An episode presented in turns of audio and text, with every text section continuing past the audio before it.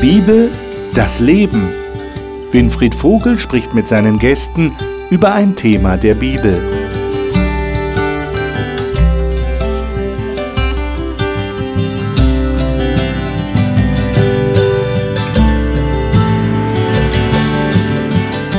Wir wollen die Bibel wirklich verstehen. Und das ist auch genau das Thema, das wir schon seit einigen Wochen hier in dieser Talkrunde behandeln. Und wir haben letztes Mal darüber gesprochen, was sagt die Bibel eigentlich über diese Welt? Wie sieht die Bibel und damit wie sieht Gott diese Welt, diese Erde, diesen Planeten? Und haben natürlich festgestellt, da kommt man natürlich nicht drum herum, was auf den ersten Seiten der Bibel steht. Das haben wir registriert.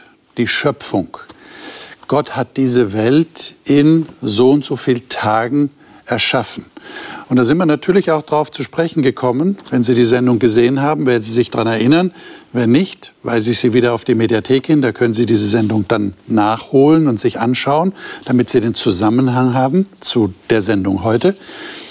Da haben wir darüber gesprochen, dass hier schon eine Diskrepanz sich auftut bei manchen Leuten, die sagen, also das kann ja wohl nicht sein, dass das an sechs oder sieben 24-Stunden-Tagen passiert ist, über längere Zeiträume passiert. Wir haben ja auch noch die Theorie der Evolution, die wissenschaftlich abgesichert scheint. So jedenfalls wird es in der Öffentlichkeit korportiert. Wie gehen wir eigentlich damit um? Und deshalb das Thema heute Glaube und Wissenschaft. Lässt sich das vereinbaren? Oder gibt es hier tatsächlich eine Diskrepanz, eine Spannung, die wir nicht auflösen können? Ich bin gespannt, was die Gäste dazu zu sagen haben. Das möchte ich mit Ihnen heute besprechen und natürlich Bibeltexte dazu lesen. Ich darf Ihnen jetzt die Gäste vorstellen. Marion Esser ist Betriebsrätin in einem Klinikum in Süddeutschland, ist verheiratet und hat zwei erwachsene Kinder. Sie sagt, sie brauche jeden Tag Orientierung aus der Bibel und dort finde sie Trost und Führung. Sabine Suschinski kommt ursprünglich aus dem Schwarzwald und ist bei der Stadt Heidelberg im öffentlichen Dienst tätig. Sie sagt, der Glaube an Gott gebe ihr Sicherheit. Dr. Martin Pröbstle kommt ursprünglich aus Freiburg, lebt aber schon viele Jahre in Österreich und ist Dozent für Altes Testament und biblische Theologie. Er sagt, die Bibel begeistere ihn immer wieder neu. Marcio Gonçalves ist gebürtiger Brasilianer, lebt schon lange in Deutschland und ist Lehrer für Mathe, Physik und Religion. Er sagt, er setze sich gerne intensiv mit der Bibel auseinander. Schauen wir mal, wie intensiv wir uns heute mit der Bibel auseinandersetzen. Ich freue mich, dass ihr da seid. Ich lade euch ein, 1. Korinther 13 aufzuschlagen. 1. Korinther 13 soll unser erster Text sein. Und äh, das ist ja eigentlich bekannt unter Christen als das hohe Lied der Liebe. Das ist fast wie ein, ein Lied, das der Paulus da niedergeschrieben hat, ein Lob über die Liebe. Jetzt äh, kann man sich ja dann fragen, was hat das jetzt mit unserem Thema zu tun? Aber wir werden das gleich feststellen. 1. Korinther 13 und wir lesen nicht ab Vers 1, sondern ab Vers 9 bis Vers 13, also bis zum Ende des Kapitels. Wer liest das mal? Äh, Marion, welche Übersetzung hast du vor dir? Ich habe die Hoffnung für alle. Dann lies doch mal von Vers 9 bis Vers 13. Denn diese Erkenntnis ist bruchstückhaft, ebenso wie unser prophetisches Reden. Wenn aber das Vollkommene da ist, wird alles Vorläufige vergangen sein. Als Kind redete, dachte und urteilte ich wie ein Kind. Doch als Erwachsener habe ich das kindliche Wesen abgelegt. Jetzt sehen wir nur ein undeutliches Bild, wie in einem trüben Spiegel. Einmal aber werden wir Gott von Angesicht zu Angesicht sehen. Jetzt erkenne ich nur Bruchstücke, doch einmal werde ich alles klar erkennen, so deutlich, wie Gott mich jetzt schon kennt. Was bleibt, sind Glaube, Hoffnung und Liebe. Von diesen dreien aber ist die Liebe das Größte. Mhm. Lesen wir noch einen Text, nämlich Hebräer 11, 1 bis 3. Hebräer 11, 1 bis 3. Sabine, darf ich dich bitten, den mal vorzulesen? Welche Übersetzung hast du ich vor dir? Schlachter 2000. Du hast Schlachter 2000. Sei so gut. Es ist aber der Glaube, eine feste Zuversicht auf das, was man hofft, eine Überzeugung von Tatsachen, die man nicht sieht. Durch diesen haben die Alten ein gutes Zeugnis erhalten. Durch Glauben verstehen wir, dass die Welten durch Gottes Wort bereitet worden sind, sodass die Dinge, die man sieht, nicht aus dem Sichtbaren entstanden sind. So, jetzt haben wir das Thema Glaube und Wissenschaft und diese beiden Texte vor uns. Hilft uns das irgendwie in dieser Frage, wie Glaube und Wissenschaft miteinander zu vereinbaren sind? Sagen wir Christen dann einfach zu den Wissenschaftlern, ja, wir wissen sowieso nicht alles und die Bibel gibt uns da eigentlich keine genauen Antworten. Ist ja sowieso kein wissenschaftliches Buch oder kein Buch mit wissenschaftlichem Anspruch.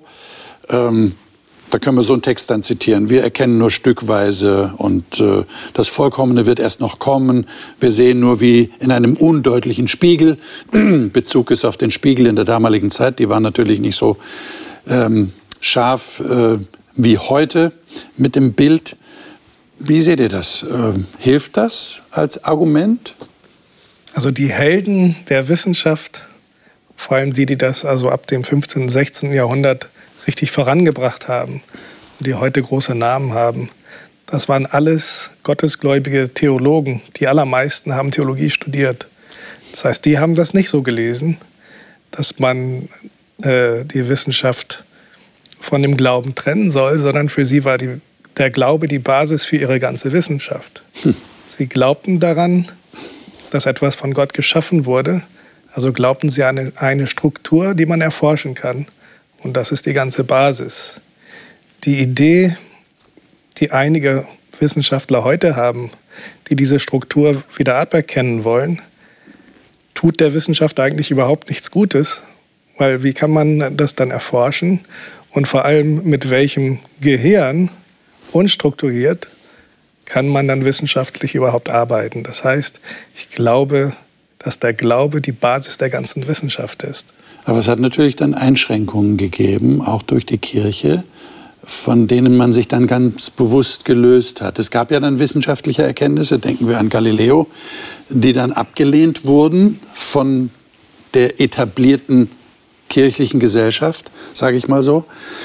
Ähm, und dann hat man sich davon gelöst und jetzt haben wir eigentlich eine Situation, wo das völlig auseinander liegt, oder? Der eine glaubt und der andere ist könnte man jetzt sagen, wissenschaftsgläubig, ist aber nicht der Meinung, dass er glaubt, sondern er hat ja Fakten auf dem Tisch.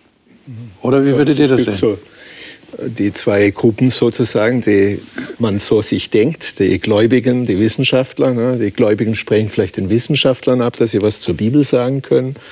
Die Wissenschaftler sagen, ihr Gläubige könnt nichts zur Wissenschaft sagen. Wir trennen das völlig. Ja? Aber wenn man jetzt von einem christlichen Weltbild ausgeht, über das haben wir in der letzten Sendung ja gesprochen, dann gehen wir davon aus, dass Gott ein Schöpfer ist, der ja diese Natur und das, was jetzt der Naturwissenschaftler studiert und vor Augen hat, geschaffen hat. Mit ihren Gesetzen und allem drum und dran. Dann müsste eigentlich es eine Möglichkeit geben, bei der man Glaube und Wissenschaft von einem gläubigen Perspektive her miteinander vereinen kann. Ja, und das läuft natürlich in manchen Dingen gegen heutige populäre, vielleicht auch durchaus hier und da bewiesene oder mit Beweisen bestückte Wissenschaftstheorien. Das macht das Problem eigentlich aus. Und das Sprachgefühl oder der Sprachgebrauch hilft uns auch nicht. Ne? Der hilft uns eigentlich überhaupt nicht. Nein. Weil wenn jemand sagt, ich glaube, dass nicht, das ja. Wetter gut wird, dann sagt er, ich weiß es nicht. Also wer glaubt, ich habe das erst kürzlich wieder gehört, als ich irgendwo in einem Laden war, sagte jemand, naja, ich, ich glaube, aber das heißt ja, ich weiß es nicht. Ah, wenn Sie glauben, dann wissen Sie es nicht. Ist das so? Wie, wie, wie geht ihr damit um? Also für mich ist so ein bisschen, wenn ich jetzt mal, wenn ich jetzt mal in die Bibel reingucke, dann wurde den Menschen damals etwas gezeigt, wie jetzt beim Schöpfungsbericht. Ähm, und die Menschen haben das mit ihrer Vorstellung, die sie von der Welt hatten, aufgeschrieben. Ja, also das wäre, ich habe mir versucht zu überlegen, wie wäre denn das für mich ein Beispiel, das mich heute trifft. Also jetzt nehme ich ein Beispiel aus unserer praktischen mhm. Welt. Ich nehme einen Laptop, bringen zu den Menschen vor 4000 Jahren und sagt, das wird es in 4000 Jahren geben. Jetzt beschäftigt euch mal damit, bis ihr herausgefunden habt, wie es funktioniert. Also das eine ist, die einen können jetzt natürlich sagen, ja, das ist ja nichts, ne? weil wir wissen ja gar nicht, wir haben überhaupt kein Verständnis dafür. Die wüssten auch gar nicht, wie sollen sie es beschreiben. Ja, und so gibt es viele Dinge, die, wenn wir sie von unserer heutigen Zeit in die damalige transportieren würden, dann würden wirklich nette Beschreibungen herauskommen, wenn die Menschen es beschreiben müssten. Das heißt aber nicht, dass die Dinge nicht existieren, sondern sie beschreiben sie mit ihren Worten. Und es ist doch auch etwas Tolles, das erforschen zu dürfen. Also jetzt nur mal angenommen, die würden tatsächlich im Laufe der Zeit herausfinden, wie das Ding funktioniert, haben wir ja auch irgendwann herausgefunden. Und das ist für mich Wissenschaft. Das heißt, für mich widerspricht sich das nicht. Für mich heißt, dass ich daran glaube, dass Gott uns bestimmte Dinge gegeben hat. Aber die Wissenschaft ist ja lange nicht am Ende. Und da gibt es ja auch Wissenschaften, die sich gegenseitig widersprechen. Mhm. Das heißt, es ist etwas, was uns gegeben wurde, damit wir die Welt, die Gott geschaffen hat, verstehen können. Also ihr würdet dann sagen, Glaube ist nicht gleich Mythologie, weil so wird es ja häufig verstanden. Wenn jemand glaubt, dann ist er im Bereich der Legenden unterwegs. Dann ist das nichts Sicheres, auf dass ich mein Wissen aufbauen kann, sondern es ist eher ein Gefühl, was ich habe. Ich weiß ja noch nicht mal, ob es einen Gott gibt. Da kann ich das Gefühl haben, dass es einen Gott gibt. Weil ich, die Christen sagen dann, ich habe ihn erlebt. Und da kannst du ja nichts mehr sagen. Aber gibt es ihn wirklich? Es hat ja im Mittelalter noch Leute gegeben, die versucht haben, Gott zu beweisen. Ja? Im, im, also, aber das machen wir heute gar nicht mehr, weil wir sagen, wir können Gott nicht beweisen. Aber wie verhält sich das dann, Sabine? Also ich meine, dass, ähm, also ich berufe mich wieder auf den Hebräer 11 Text. Ja. Hier steht es eigentlich, was eigentlich der Glaube bedeutet an sich. Es ist eine feste Zuversicht auf das, was man hofft, eine Überzeugung von Tatsachen. Und eine Tatsache ist ja quasi ein Fakt. Wenn ich Christ bin, dann glaube ich tatsächlich, dass dieses Wort Wahrheit ist und dass mein Leben und mein Lebenssinn, mein Glaube sich darauf gründet. Und wenn ich das quasi als meine erste Priorität setze und als Grundlage meiner Existenz quasi, dann kann ich sagen, ja, das baut aufeinander auf, das harmoniert miteinander. Und ich für mich muss persönlich sagen, dass für mich die Bibel quasi über dieser wissenschaftlichen Erkenntnis steht, die, die herausgefunden, wie zum Beispiel Evolutionstheorie. Da sage ich, ich räume diesem hier mehr Wert ein als einer anderen Theorie. Und dieser, dieser Satz Überzeugung von Tatsachen, das bestätigt das einfach für mich. Aber das ist eine Entscheidung, die man dann irgendwann treffen muss, dass man das so sieht, oder? Ich finde ich find den Text nicht schlecht, den du da nimmst, Sabine, denn es steht hier nicht, Glaube ist ein Nichtwissen. Mhm. Es steht ja, Glaube ist ein Nichtzweifeln. Und es steht dann auch nicht, Glaube ist ein Glauben an das, was man nicht weiß sondern es steht da, Glaube ist ein Glauben an das, was man nicht sieht. Aber trotzdem für wirklich hält. Und in der Bibel sind ja diese Ist-Wissenstheorie, wenn man das so will, ja sehr hoch geschrieben. Das Wort für Wissen in der Bibel taucht vielleicht nicht so oft auf, aber Erkennen kommt dem sehr nahe. Und das würde wohl das äh, sein, was wir heute benutzen würden. Wissen, Erkennen in der Bibel. In der Bibel geht es sehr viel um Erkennen. Es scheint ein Gläubiger gibt zu der wissenschaftlichen Brille noch eine zweite Brille dazu, die die Dinge erkennt, die ein Wissenschaftler vielleicht nicht untersuchen kann oder auch nicht mehr in seinem Bereich wirklich liegen. Wobei der Glaube nicht das ausschließt, was die Wissenschaft untersucht. Und was ist, wenn Wissenschaft und Glaube sich widersprechen? Wie geht ihr damit um? Also mir gefällt es erstmal, dass Glauben ähm, auch eine gewisse, eine gewisse Begrenzung durchaus darstellt. Es ist nicht absolute Sicherheit, mhm. auch von der Wissenschaft nicht, wie vorhin erwähnt, sondern es ist dieser Unterschied zwischen Geschöpf und Schöpfer. Dieser Unterschied besteht auch darin, dass diese absolute Sicherheit auch über wer Gott ist oder wie er ist, nie wirklich zustande kommen kann und auch soll. Und ich sehe auch etwas sehr Schönes und Positives dabei. Das heißt, der Glaube muss, also wir müssen nicht danach trachten, absolute Sicherheit zu erfahren, sondern äh, oder diese Sicherheit tatsächlich woanders zu suchen als in Fakten und, und Argumenten vielleicht. Mhm. Aber wenn Glaube und Wissenschaft sich widersprechen, dann gibt es manchmal schon Momente, wo man beides nebeneinander stehen lassen kann und manchmal Momente, wo man das eine über das andere priorisiert. Das habe ich schon beides gehört und auch selbst erfahren. Hm. Okay. Ich komme da noch dazu, wenn, wenn ich etwa überlege, dass der Glaube meistens ja so Wissenschaft widerspricht dem Glauben irgendwie. Ne? Und äh, dann geht es für mich, der ich mich für Naturwissenschaften interessiere, darum, dass ich durchaus auch einmal meinen Glauben, den ich ja aus dem Bibellesen gewinne, in Frage stellen darf. Habe ich denn die Bibel richtig gelesen? Habe ich sie im Kontext betrachtet? Habe ich nur vielleicht etwas herausgegriffen und lasse das stehen? Ähm, der Glaube kann also durch die Wissenschaft dazugewinnen. Allerdings muss es umgekehrt genauso gelten, dass wenn ich zu einer wissenschaftlichen Theorie komme, die ich durch ein oder zwei Experimente vielleicht annähernd gegründet habe, mein Glaube mir aber vielleicht zu diesem Thema etwas anders sagt, dann habe ich vielleicht noch eine neue Frage, die ich an die Wissenschaft stellen kann und kann eine neue Untersuchung äh, anstellen und vielleicht zu anderen Ergebnissen kommen. Und dann aufgrund des Textes in 1. Korinther 13 äh, die Erkenntnis auch äh, bewusst haben, es gibt immer noch Fragen. Ich habe nicht alle Antworten. Stückwerk. Ich habe Antworten, aber ich habe nicht alle Antworten. Und ja. zwar auf beiden Seiten habe ich nicht alle Antworten. Wobei das Stückwerk nicht dazu führen darf, dass ich sage, wir können sie eh nicht wissen. Ja, also ich will jetzt dass ich dann aufhöre, ne? dass ich aufhöre zu fragen oder aufhöre ja. zu forschen. Also das sind die Leute, die das Handtuch werfen ja. in beide Richtungen. Und ich habe ja auch den Eindruck, also äh, ernstzunehmende, seriöse Wissenschaftler äh, werden nie behaupten, dass sie alle Antworten gefunden haben und dass sie alles wissen. Äh, diese Arroganz, glaube ich, die gehört nicht zu einer seriösen Wissenschaftlichkeit.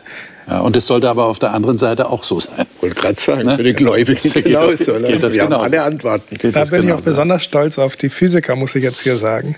Denn die sind tatsächlich die, die am meisten ihre eigenen Theorien hinterfragen ja. und auch bereit sind, ja. sie aufzugeben. Bei Chemikern ist es ein bisschen weniger und bei Biologen leider noch weniger. So. Also ein Hoch auf die Physiker. Gut. Ja, und da bin ich wieder bei meinem Beispiel von vorhin. Betrachte ja. ich das, was die Wissenschaft, was ich wissenschaftlich erforschen will, unter dem Aspekt, dass ich glaube. Mhm. Ja, ich habe etwas bekommen, wie mhm. jetzt also in meinem Beispiel, ich gebe einen Computer an jemand von vor 4000 und ich erforsche das jetzt, aber aus dem Bewusstsein, mhm. es hat mir jemand etwas geschenkt, damit ich es erforsche, ja. ja. oder erforsche ich das losgelöst von diesem Denken? Und da kommt für mich Glaube und Wissenschaft schon zusammen. Und da ist das auch kein Widerspruch mit dem bruchstückhaften Erkennen, denn ich kann nicht immer mhm. alles auf einmal erkennen, sondern das kommt eben mit dem Wachstum dazu, so wie auch Menschen in den, in den, in den, den 10.000 Jahren, diese vielleicht existieren, Erkenntnis dazu gewonnen haben. Das wäre ja nicht normal normal, wenn es anders wäre. Ja. Lesen wir doch mal Hiob 26. Da haben wir eine Beschreibung dieser Welt in einer ganz besonderen Form. Die gibt es auch in vielen anderen Stellen in der Bibel. Nehmen wir mal diesen Text. Hiob, Kapitel 26.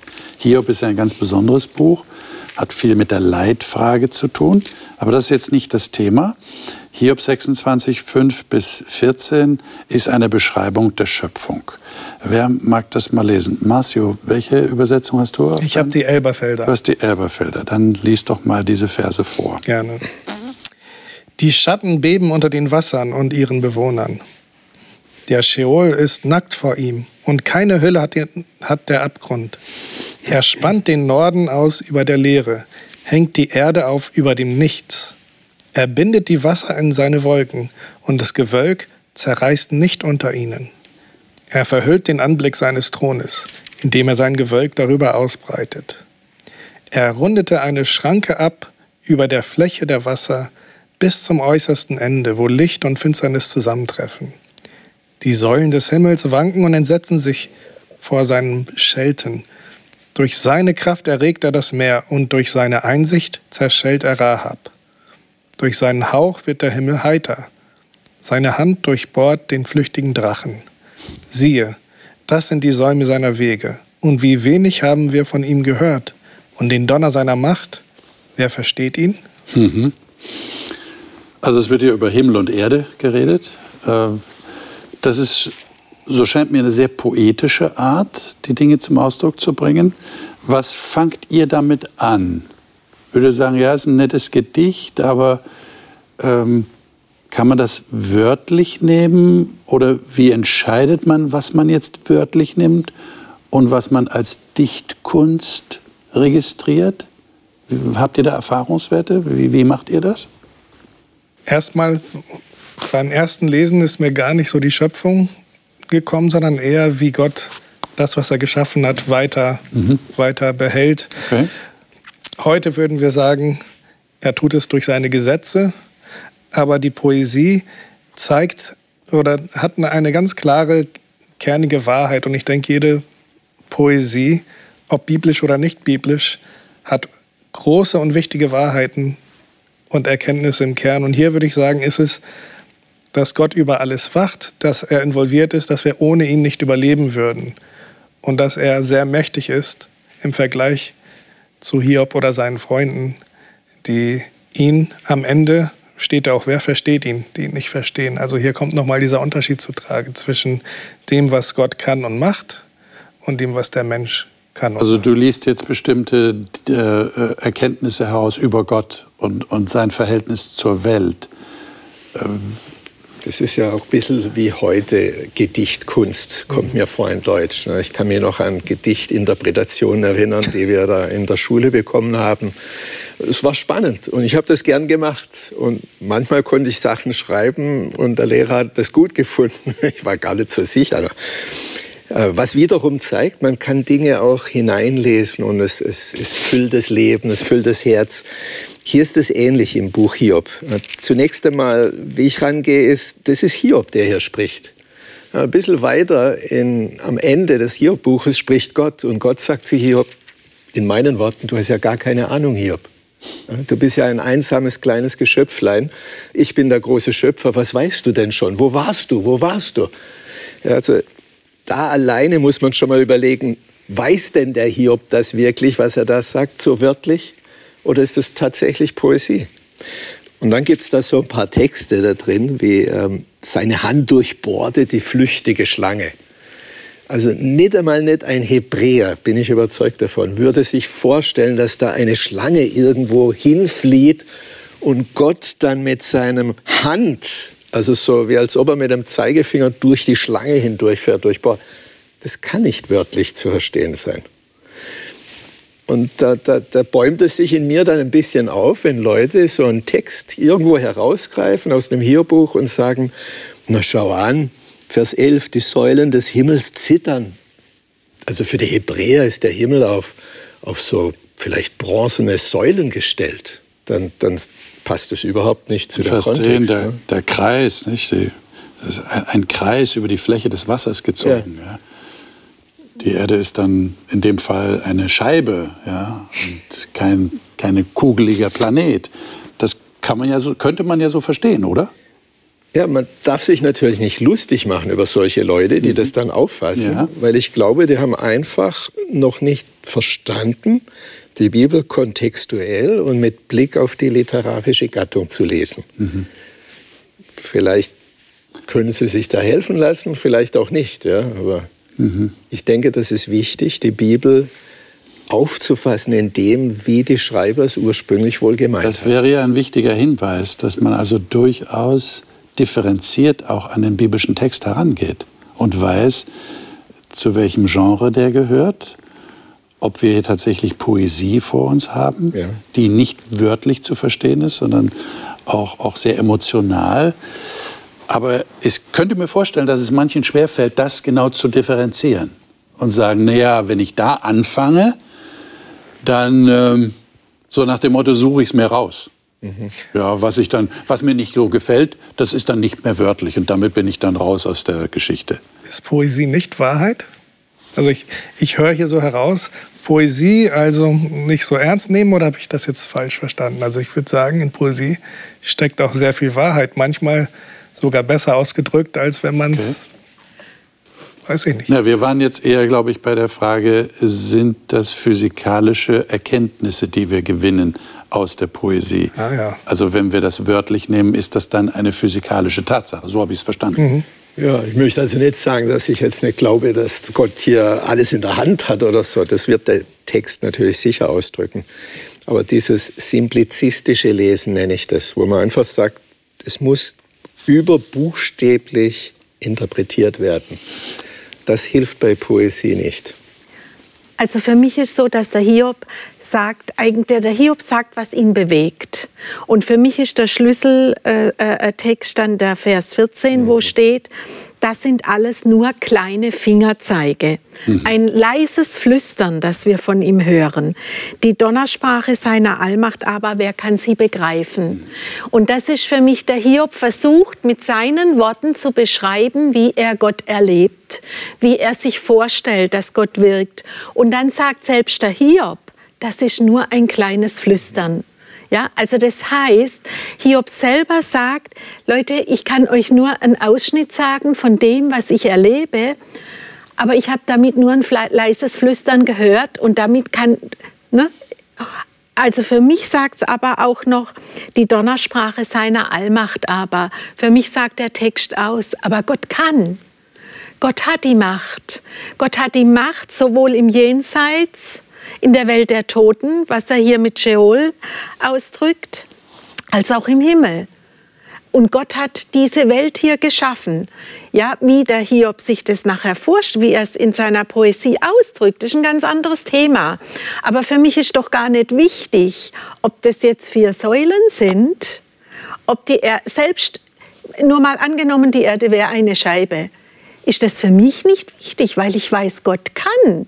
Gott kann und das ist entscheidend. Traue ich Gott so? Also dann also wenn die Wissenschaft kommt und mir erklärt, die Erde ist eine Kugel, wo ist mein Problem?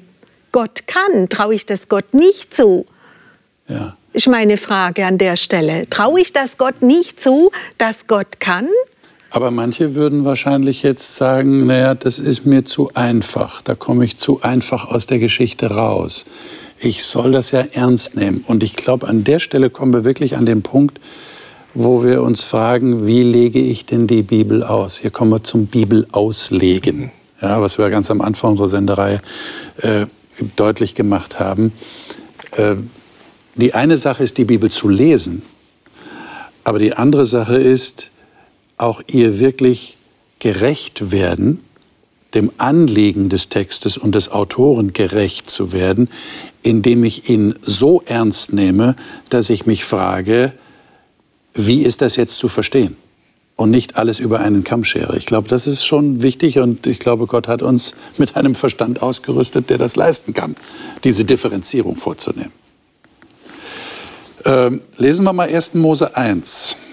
Äh, hier haben wir eine spezielle, eine spezielle äh, ein spezielles Ereignis, sage ich jetzt mal, während der Schöpfung. Ähm, ich lese das mal kurz vor. 1. Mose 1, 14 bis 19. Gott sprach, es sollen Lichter an der Wölbung des Himmels werden, um zu scheiden zwischen Tag und Nacht. Und sie sollen dienen als Zeichen zur Bestimmung von Zeiten und Tagen und Jahren. Und sie sollen als Lichter an der Wölbung des Himmels dienen, um auf die Erde zu leuchten. Und es geschah so. Und Gott machte die beiden großen Lichter, das größere Licht zur Beherrschung des Tages, das kleinere Licht zur Beherrschung der Nacht und die Sterne.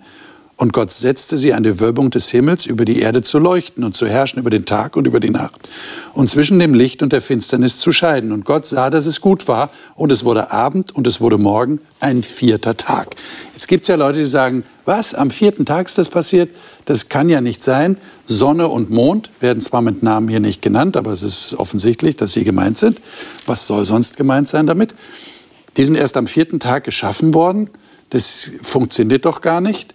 Nach aller wissenschaftlicher Kenntnis, die wir haben, abgesehen davon, dass der Schöpfungsbericht sagt, es war am ersten Tag schon Licht, weil Gott das so geschaffen hat, hat er jetzt am ersten Tag schon die Sonne geschaffen, ohne es uns zu sagen, aber erst am vierten Tag wird es gesagt. Äh, wie geht denn das? Und außerdem kreist doch die Erde um die Sonne. Wie kann die erst am vierten Tag geschaffen werden? Wie geht ihr damit um? Ich finde das sehr spannend. Das ist spannend, eine ne? der langen Fragen in der Auslegung der Schöpfungsgeschichte. Ja. Da gab es schon ganz unterschiedliche Antworten darauf. Und ja. Ich erinnere mich, man, man kann da auch drei, vier Antworten geben, aber welche stimmt.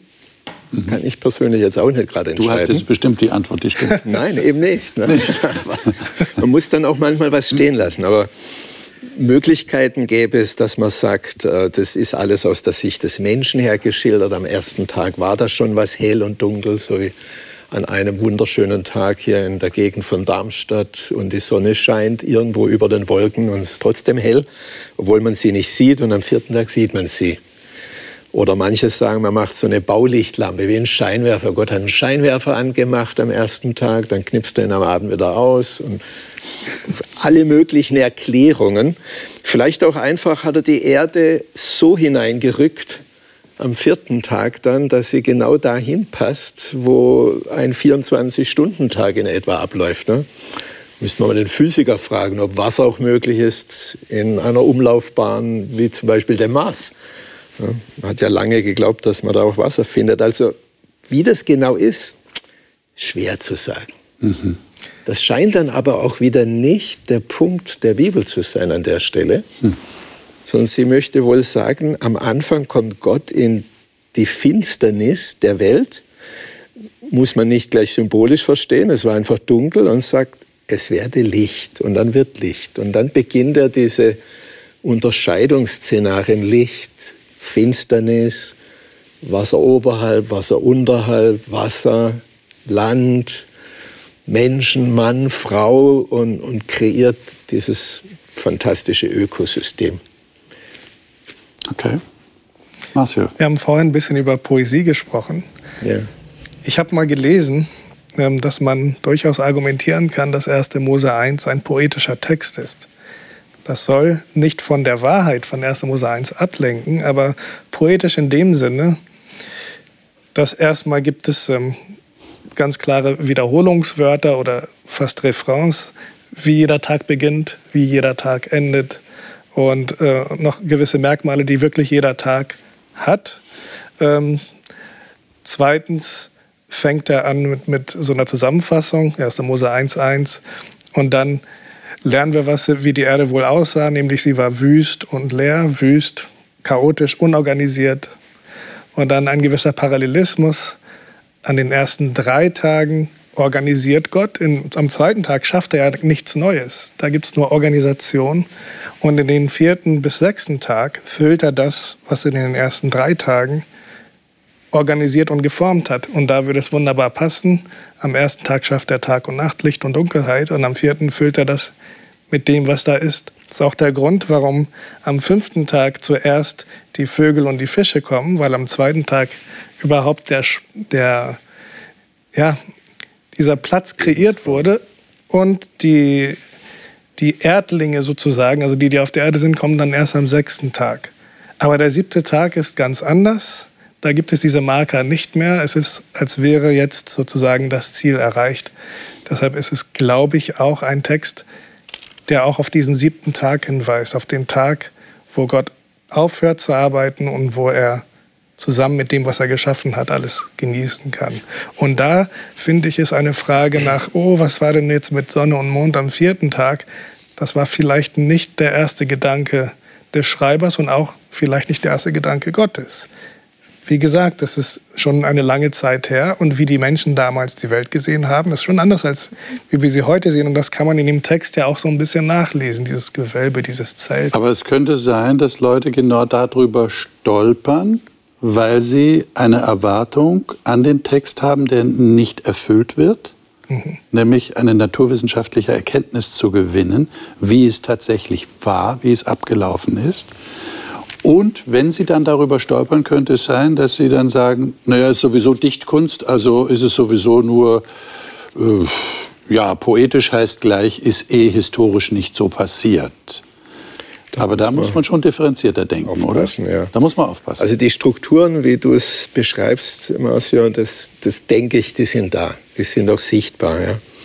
Aber der Text an sich, wie er hier eingebettet ist, auch in die umliegenden oder nachfolgenden Texte, ist deutlich in einen historischen Charakter gefasst. Also es ist sowas wie, da ist eine Erzählung, die durch ihre durchstrukturierte Form fast schon eine Art Gedicht wird. Aber von der Natur her ist es kein Gedicht.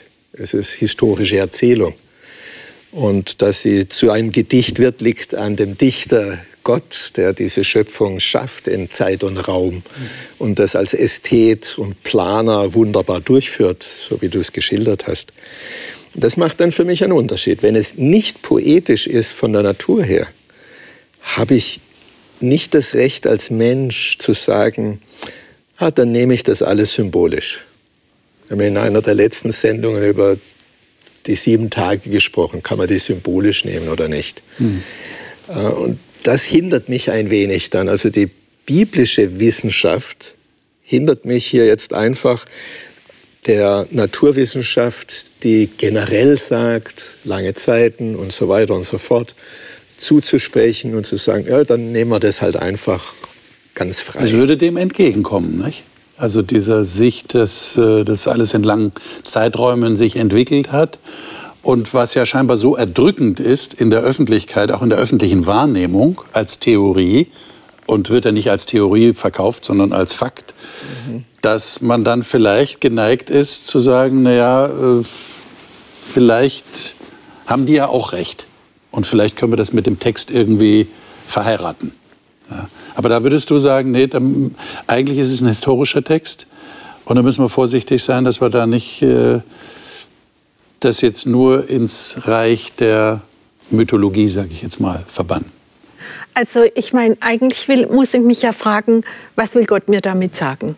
Mhm. Was wollte Gott mir mit diesem was Schöpfungs... Was ist die Zielsetzung? Genau, was ist eigentlich ja. die Zielsetzung? Das ist für mich die erste Frage. Und das sei, er wollte mich wissen lassen, wie es entstanden ist. Und wenn ich jetzt wieder von dem Beispiel ausgehe, dass die Menschen damals das beschrieben haben, was sie verstanden haben, also einen Rhythmus von Tag und Nacht konnten sie verstehen. Und für mich hat Gott hier am vierten Tag den Rhythmus vorgegeben. Mhm. Ja. Er hat gesagt, so das ist euer Rhythmus und das ist das, was du auch sagst. Da kommt es auf die Sieben-Tage-Woche dann hin, so auf diesen, diesen Ruhetag auch. Er hat, es, er hat es hier vorgegeben und das konnte jeder verstehen, auch mit dem damaligen Geschehen. Und deswegen, auf der einen Seite glaube ich, dass Gott mir sagen wollte, wie ist alles gekommen, wie ist alles entstanden. Und er hat es mir mit den Worten gesagt, die die Menschen damals hatten. Ja, und jetzt muss ich überlegen, was, wenn du sagst, was ist Mythologie? Ja, also sowas konnten die Menschen damals verstehen. Da muss nichts Mythologisches dabei sein. Ja, und wenn ich glaube, was wir vorhin gelesen haben, dass Gott Allmacht hat, dann kann er. Ja, also ich, ich, glaube, es ist ja auch so, ich glaube, das ist unser bruchstückhaftes Wissen. Unsere Vorstellung auch in der Wissenschaft ist ja, dass alles allmählich entsteht. Wir wissen nicht, wie alt die Erde war, wie lang sie wüst und leer war. Das wissen wir nicht. Ein Baum wurde auch von Gott geschaffen als Baum. Der war am ersten Tag jungfräulich, sage ich jetzt mal so, und trotzdem war er kein Same, sondern er war ein Baum. So wie der Adam geschaffen wurde und war kein Baby. Ja, also das sind Dinge, wo wir, wo unsere Erkenntnis tatsächlich bruchstückhaft ist. Aber Gott gibt uns hier etwas an die Hand, wo er sagt, das ist mein Fahrplan für euch. Und so möchte ich, dass ihr euch vorstellt, dass ich gewirkt habe. Und insofern wäre ja, könnte man ja fast sagen, die Woche eine wissenschaftliche Erkenntnis, oder? Ich meine, wir, wir haben diesen Lebensrhythmus. Wo haben wir ihn denn her? Mhm. Wir haben ihn nicht von irgendeinem Gestirn, so wie Monat und Jahr von Gestirnen abhängig ist, von Umlaufbahnen, sondern es kommt aus der Schöpfung. Und das ist, ist ein Faktum. Ja? Man hat ja versucht, das zu verändern, aber der, der Mensch braucht diesen Rhythmus der sieben Tage, offensichtlich. Ja? Auch wenn er die Tage jetzt anders eingeteilt hat und Wochenende dazu draus gemacht hat, spielt ja keine Rolle. Aber dieser siebener Rhythmus, der, der ist in uns drin. Ein starkes Argument, dass hier eine gute Erklärung zu finden ist. Ja, ja, ja genau.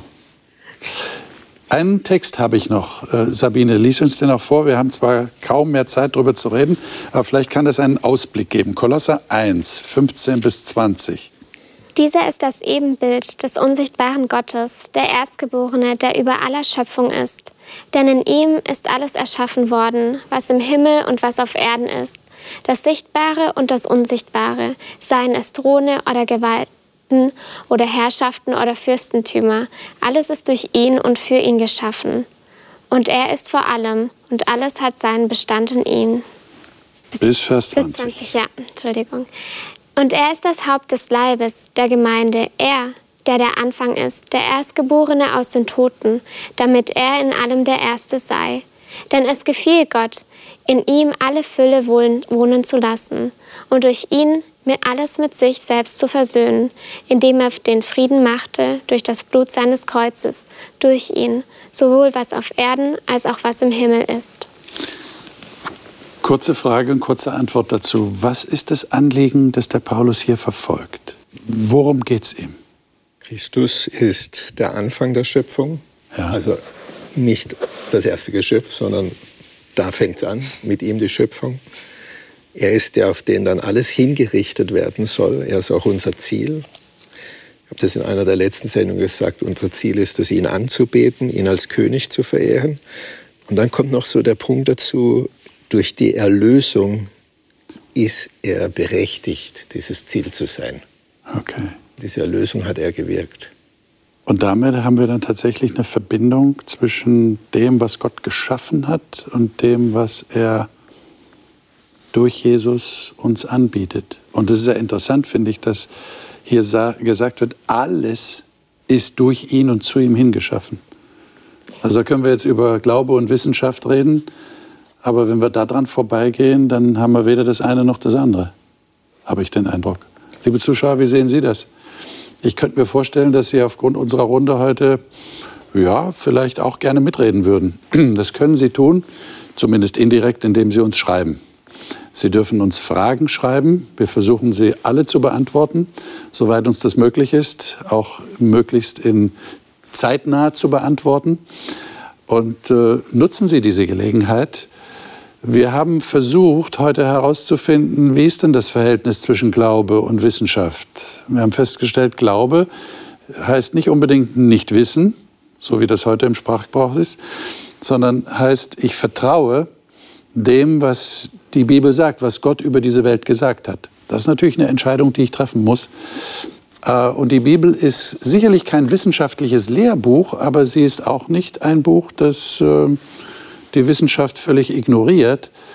Und wir haben auch gehört, dass es ja vor längerer Zeit Wissenschaft gegeben hat, die auf dem Glauben gefußt hat, die darauf aufgebaut hat. Und vielleicht ist das eine Anregung für uns heute, dass wir die beiden Dinge nicht auseinander dividieren, wie das in der Öffentlichkeit geschieht, sondern wieder zusammenbringen.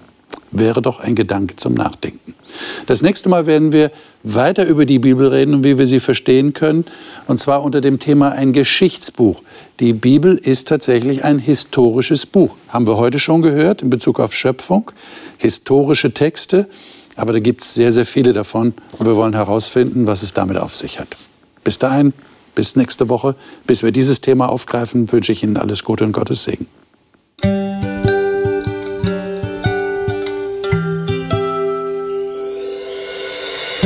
Sie hörten auf Hope Radio die Bibel, das Leben mit Winfried Vogel und seiner Gesprächsrunde.